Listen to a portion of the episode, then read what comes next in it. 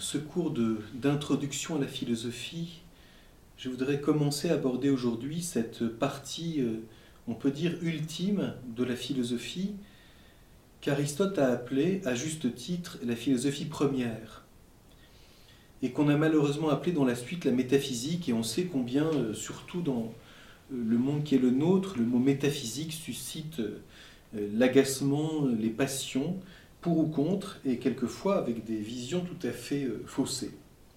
Parce qu'on est héritier de toute une, une façon de penser ce qu'on appelait la métaphysique qui est très dommageable. On pense en particulier à la manière dont Heidegger a réfléchi là-dessus au XXe siècle et en voulant retrouver ce qu'il a appelé l'ontologie fondamentale, en se séparant de la métaphysique qu'il identifie pour lui à la position euh, de Wolff qui a déjà été critiquée par Kant. Donc on voit qu'il y a tout un, héritage extrêmement lourd et c'est pour ça, je pense, intéressant de revenir à, l'expression, je suis d'ailleurs...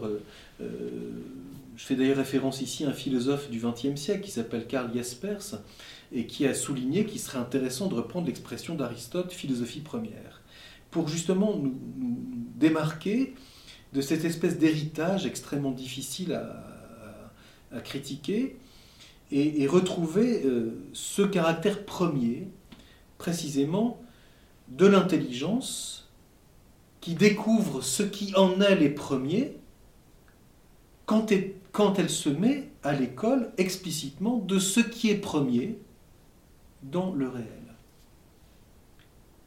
Première parce que l'intelligence touche ce qui est premier dans ce qui est. Nous avons vu que euh, le philosophe s'intéresse à l'homme existant en tant qu'il travaille, l'homme existant en tant qu'il agit, c'est l'éthique, l'homme existant en tant qu'il coopère avec d'autres, la politique, en tant qu'il a un corps, c'est la philosophie du devenir, c'est donc ce qui est qui, parce qu'il est matière, existe dans le devenir.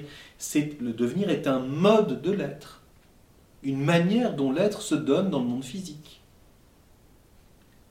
L'homme est un vivant qui se meut, nous avons vu ça dans les, derniers cours, en soulignant combien ce, ce s'émouverait, ce se mouvoir du vivant existe dans la vie végétative, dans la vie sensible, dans la vie dite de l'esprit. La pensée l'intelligence à la fois assimile, c'est-à-dire se rend semblable à la signification, à la détermination du réel, et d'autre part euh, discerne ce qui est et raisonne, elle se meut dans le raisonnement. Mais tout cela comporte quelque chose de commun. Le travail, l'agir, la coopération, la matière, le vivant, tout ceci est. Et donc, dans l'expérience humaine de tout cela, de toutes ces dimensions du réel, nous regardons ce qui est sous un aspect précis, ce qui est en tant qu'il devient, ce qui est en tant qu'il se meut, ce qui est en tant que dans l'homme il comporte la liberté morale, etc. Le philosophe s'intéresse toujours à ce qui est. Et nous pouvons mettre cela en lumière pour lui-même. Nous atteignons donc ce qui est tout à fait premier, ce au-delà de quoi nous ne pouvons pas aller, parce qu'au-delà de ce qui est, il n'y a rien. Le non-être n'est pas il est un être de raison, c'est-à-dire quand nous disons, quand nous nions, nous fabriquons une relation qui vient de la raison humaine, mais la négation n'est pas dans le réel. Le réel est, et il ne peut pas ne pas être. Ce qui n'est pas, n'est pas. Et comme disait déjà Aristote, euh, Parménide, le non-être n'est source d'aucune pensée. L'intelligence est à l'école de ce qui est. Et toucher ce qui est, c'est être vrai. Et donc il y a une vérité pratique. La vérité dans le travail, c'est la vérité de ce qui est en tant que l'homme le modifie par son art. Il y a une vérité artistique, mais qui est une vérité dans le faire, en fonction du projet, du respect de la matière, des outils, etc. C'est une vérité pratique, c'est une vérité dans le travail, une vérité réalisatrice, on pourrait dire. Quand les gens disent il faut faire la vérité, c'est vrai d'un seul aspect, c'est vrai de l'aspect artistique. Parce que l'homme fait une œuvre qui demande d'être vraie. Qu'est-ce que la vérité artistique? Voilà une question tout à fait passionnante, mais je ne, je ne rentre pas plus avant dans le détail ici, ce n'est pas le lieu. Il y a une vérité dans l'agir. Qu'est-ce qu'être vrai? Dans un choix libre que je pose sur le plan de l'activité morale, de ma responsabilité dans l'action volontaire Est-ce que la trahison de l'amitié est vraie Ou est-ce justement une faute morale qui détruit l'agir humain? Est-ce que le mensonge est légitime? Platon disait oui dans les pièces majeures. Aristote dit que non. Le mensonge demeure une faute morale parce que c'est trahir la vérité de l'intelligence présente dans mes choix, etc. Donc il y a une vérité pratique. Mais la vérité, dans ce qu'elle a de plus elle-même, c'est ce qui est. Et donc, la vérité, dans ce qu'elle a de premier, c'est que l'intelligence est attentive à ce qui est, pour lui-même, tel qu'il est, en tant qu'il est. Ici, j'évoque une expression célèbre d'Aristote et qui, nous introduit dans cette partie ultime de la philosophie, qui est la philosophie première, le to on est on. To on, ce qui est, est en tant que on est. Ce qui est en tant qu'il est.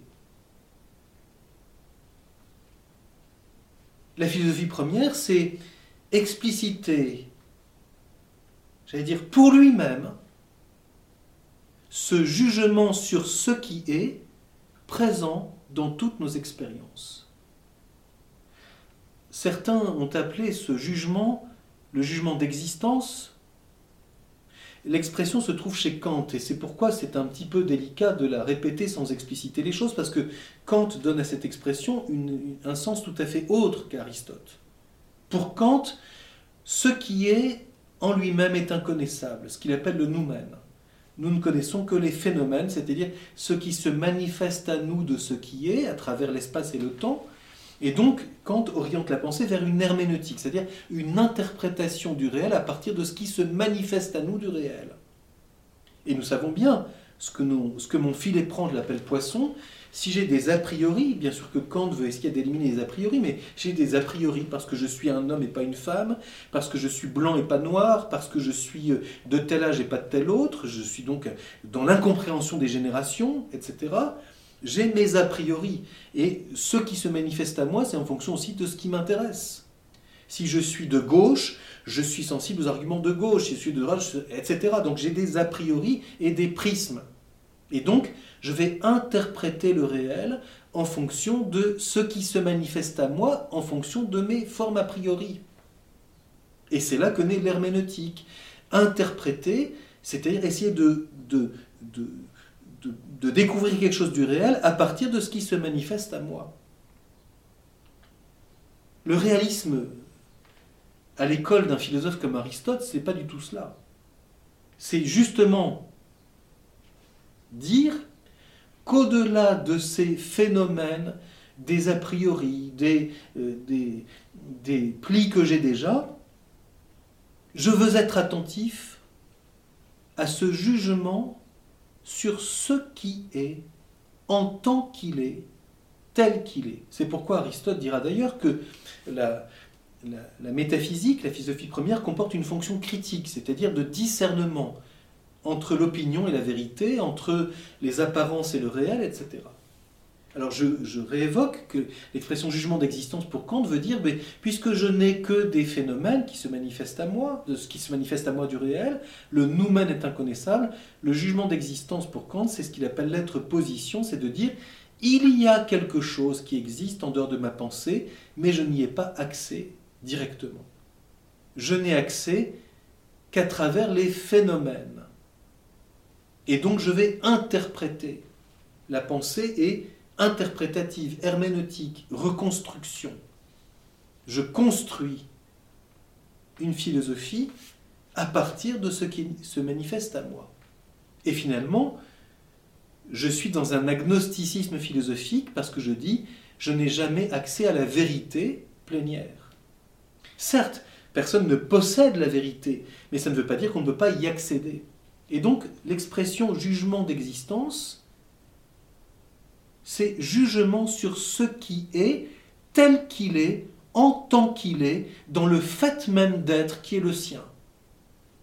Que je respecte Pierre,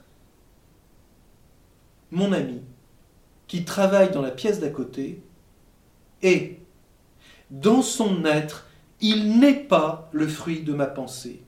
Et dire qu'il est, c'est me mettre à l'école du réel qui devance ma pensée. Bien sûr, j'en ai euh, une certaine expérience des images, une expérience répétée, euh, euh, il m'a dit telle phrase, etc. etc. Donc j'ai toute une connaissance de Pierre, à partir de quoi je vais peu à peu assimiler ce qu'il est, la signification de ce que c'est que d'être homme, cet être humain qui s'appelle Pierre. Mais c'est pas ça qui m'intéresse ici. Ce qui m'intéresse, c'est de mettre en lumière, dans l'expérience, ce toucher de l'intelligence qui adhère à ce qui est en tant qu'il est et que nous mettons en lumière pour lui-même. Le point de départ de la philosophie première, c'est donc ce jugement sur ce qui est en tant qu'il est. D'où naît cette interrogation Qu'est-ce que être? Qu'est-ce que le est? Acte de cette réalité dont j'ai l'expérience. Certains philosophes ont dit que ce jugement est une méta-expérience. On veut dire par là qu'il est présent dans toute expérience humaine, sans quoi ce n'est pas une expérience, parce que l'intelligence n'est pas en acte, tout simplement. Si je reste dans l'image, dans le souvenir, Aristote disait à son époque, que dirait-il aujourd'hui avec les jeux de rôle, le virtuel, Internet et maintenant le métavers, l'intelligence artificielle et le, le dialogue avec un robot, que dirait-il? Aristote disait, la plupart des hommes demeurent dans le sensible et dans les imaginations. Point. Donc, leur intelligence n'est pas éveillée en acte, et c'est pourquoi ils sont si facilement manipulables, entre parenthèses. On leur fabrique un consentement. Parce que on joue sur l'image, sur les passions, sur les apparences, sur les peurs, etc. Alors que l'intelligence, c'est d'être en acte, attentif à ce qui est, ce réel existant, que je vois, que je touche, que j'entends, dont j'ai des images et toute une connaissance, mais ce qui m'intéresse, c'est le fait d'être. Ceci est, qu'est-ce que c'est? Que ce qui est en tant qu'il est. C'est pourquoi, je l'évoquais dans le cours de l'histoire de la philosophie, ce jugement de l'intelligence, c'est un toucher intellectuel à travers les sensations et au-delà d'elles, à travers les images et au-delà d'elles, à travers les souvenirs et au-delà de mes souvenirs. Je touche ce qui est. Ah, quelle purification, quel bol d'air Nous sommes si souvent encombrés de nos images, de nos souvenirs, de nos a priori, de nos réinterprétations, de nos souvenirs reconstruits, de nos souvenirs actuels ou passés, de nos souvenirs induits sous l'influence de je ne sais quoi, ce qui est. Voilà la philosophie première. En tant qu'il est. Qu'est-ce que c'est? On pourrait dire que ce jugement sur ce qui est, c'est la santé première de l'intelligence.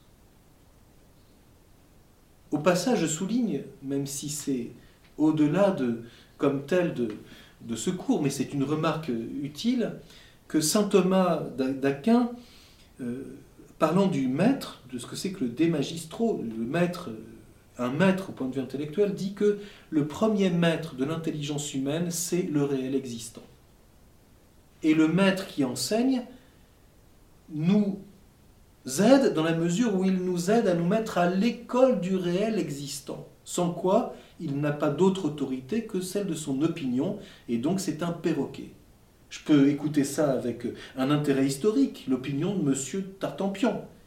Mais s'il ne me dit rien de ce qui est, il n'a pas autorité comme maître parce qu'il ne me renvoie pas au réel. Quand saint Thomas souligne ça, il est parfaitement aristotélicien. Parce que c'est ce qui est, qui est acte et mesure du jugement de l'intelligence qui adhère au réel. L'empirisme, ce n'est donc pas de ramener les choses à la sensation. C'est de considérer que l'intelligence est à l'école du réel existant à travers et au-delà des sensibles propres, des images, etc. La philosophie première s'ouvre donc avec cette attention à ce jugement sur ce qui est présent en acte dans toute véritable expérience humaine et le mettant en lumière pour lui-même. Ceci est, qu'est-ce que l'être?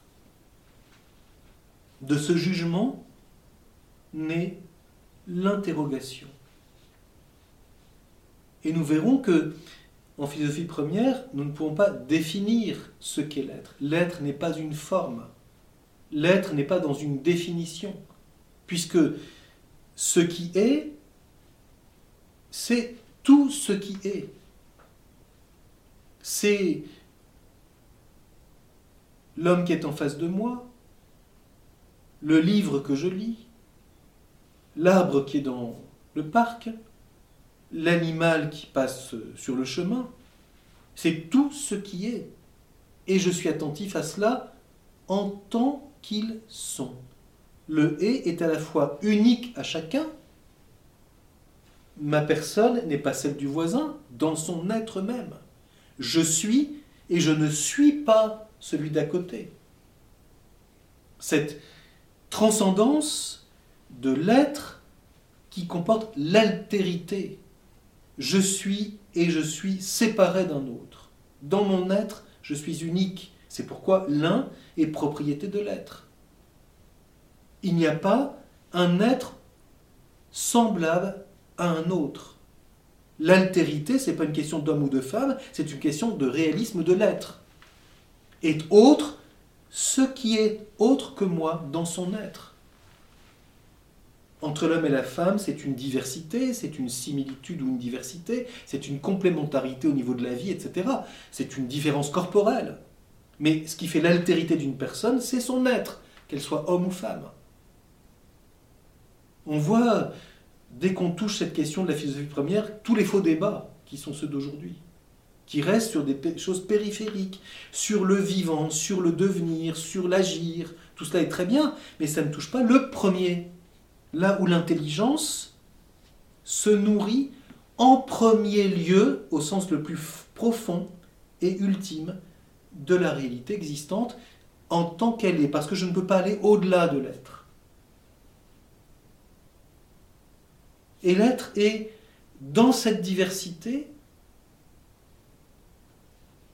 Tous sont, chacun étant pourtant unique dans l'être. L'être est donc ce qu'il y a de plus commun. C'est pourquoi le verbe être est le verbe le plus commun qui soit. Pierre marche, ça veut dire Pierre est en train de marcher. Pierre est couché, Pierre est en train de dormir. Donc le verbe être est présent à toutes les, verbes d'action. Mais l'explicité pour lui-même, c'est au-delà de l'action, parce que Pierre est quand il marche et quand il ne marche pas. Donc est est plus fondamental. Il est présent en acte au fait de marcher et au fait de se tenir immobile et de s'asseoir.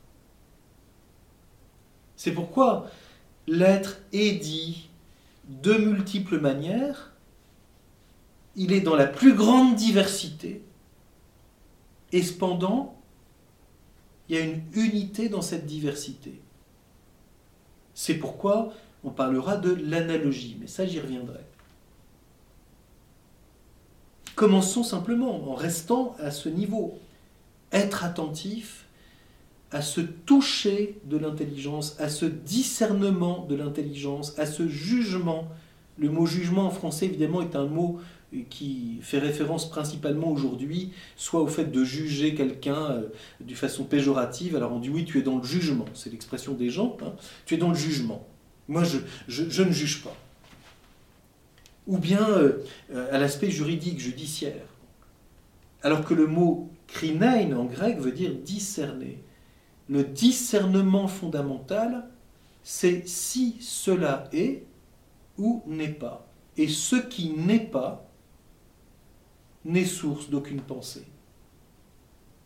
C'est ce qui va fonder ce qu'Aristote a appelé l'axiome de non-contradiction. Je ne peux pas affirmer et nier à la fois et sous le même rapport la même chose de la même réalité existante. La contradiction est au niveau de l'être et je ne peux pas penser quelque chose qui est contradictoire. C'est pas la même chose que la contrariété. La contrariété, c'est l'ordre du devenir. Le chaud et le froid sont contraires. Mais l'être et le non-être ne sont pas contraires. Le non-être n'est pas. Seul est ce qui est. Il n'a pas de contraire. Il est donc acte.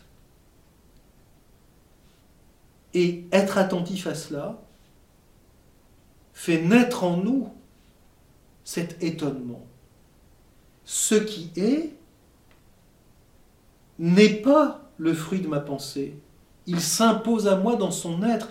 Qu'est-ce que cette réalité existante, extraordinaire que j'ai devant les yeux, à portée d'expérience, si je puis dire?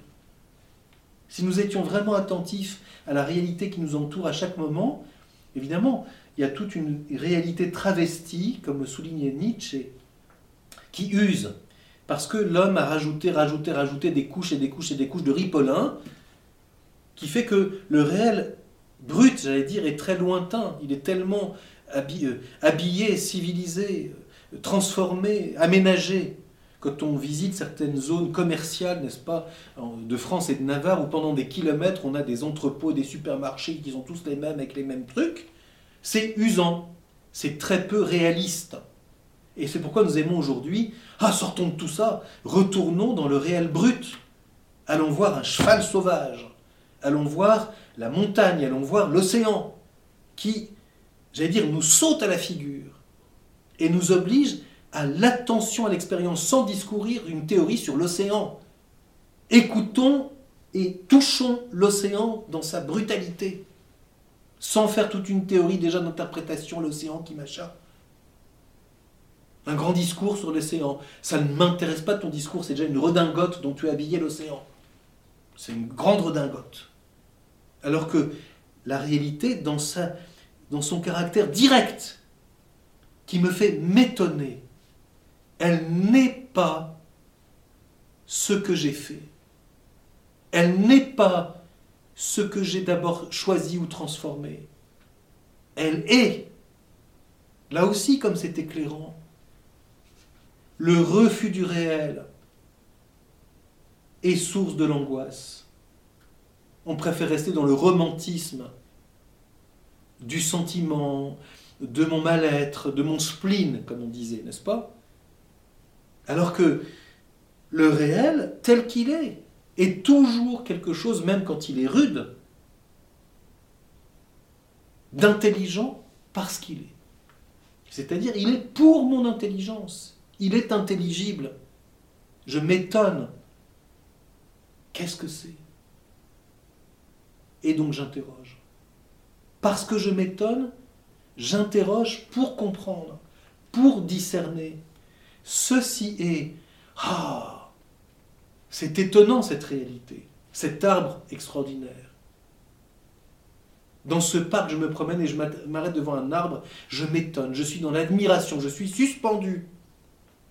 Et je dis, qu'est-ce que cette réalité?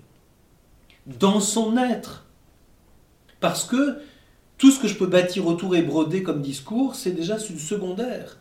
Qu'est-ce qu'elle est en elle-même, telle qu'elle est? Et elle est unique. Ah voilà, c'est là où la philosophie est première, parce qu'elle touche quelque chose de premier dans la réalité, qui fait que ce réel, unique dans son être, s'impose tel qu'il est. Il est là et pas autrement. Il est celui-là et pas autrement. Il est dans ce lieu et pas ailleurs. Il est dans ce temps et pas ailleurs. Etc. etc. Tout ce qu'on a appelé ensuite les catégories sont la manière dont ce qui est est dit au premier, au premier sens. Mais tout cela fait partie de l'être. Cet homme, Pierre, dans ce lieu, né à telle époque, etc., est unique et tout ça fait partie de son toon. Ceci est. Qu'est-ce qu'il est Dans son être même? Tel qu'il est, pour lui-même, parce qu'il est, dans sa cause propre. Alors nous entrerons un peu plus avant dans cette recherche de la philosophie première. Ici, nous ne sommes pas après la physique, nous sommes avant tout ce qui est, parce que c'est ce qui est avant tout ce que je peux dire d'autre. Premier, c'est donc toucher ce qui est le plus radical dans la réalité et par là même éveiller, ouvrir cette dimension tout à fait première de l'intelligence capable de ce qui est.